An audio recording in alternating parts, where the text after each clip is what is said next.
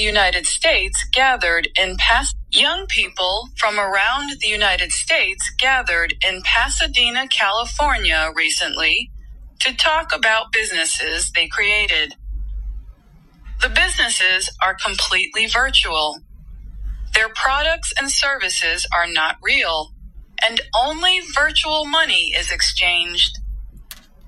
1,300 students attended the conference, which was organized by Virtual Enterprises International. Young people from around the United States gathered in Pasadena, California recently to talk about businesses they created. The businesses are completely virtual. Their products and services are not real, and only virtual money is exchanged. 1,300 students attended the conference, which was organized by Virtual Enterprises International.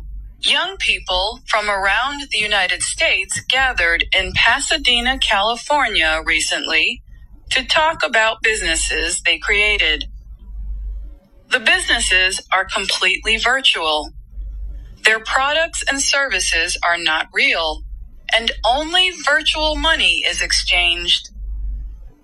1,300 students attended the conference, which was organized by Virtual Enterprises International.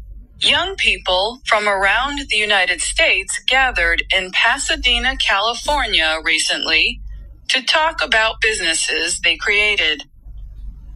The businesses are completely virtual. Their products and services are not real, and only virtual money is exchanged. 1,300 students attended the conference, which was organized by Virtual Enterprises International. Young people from around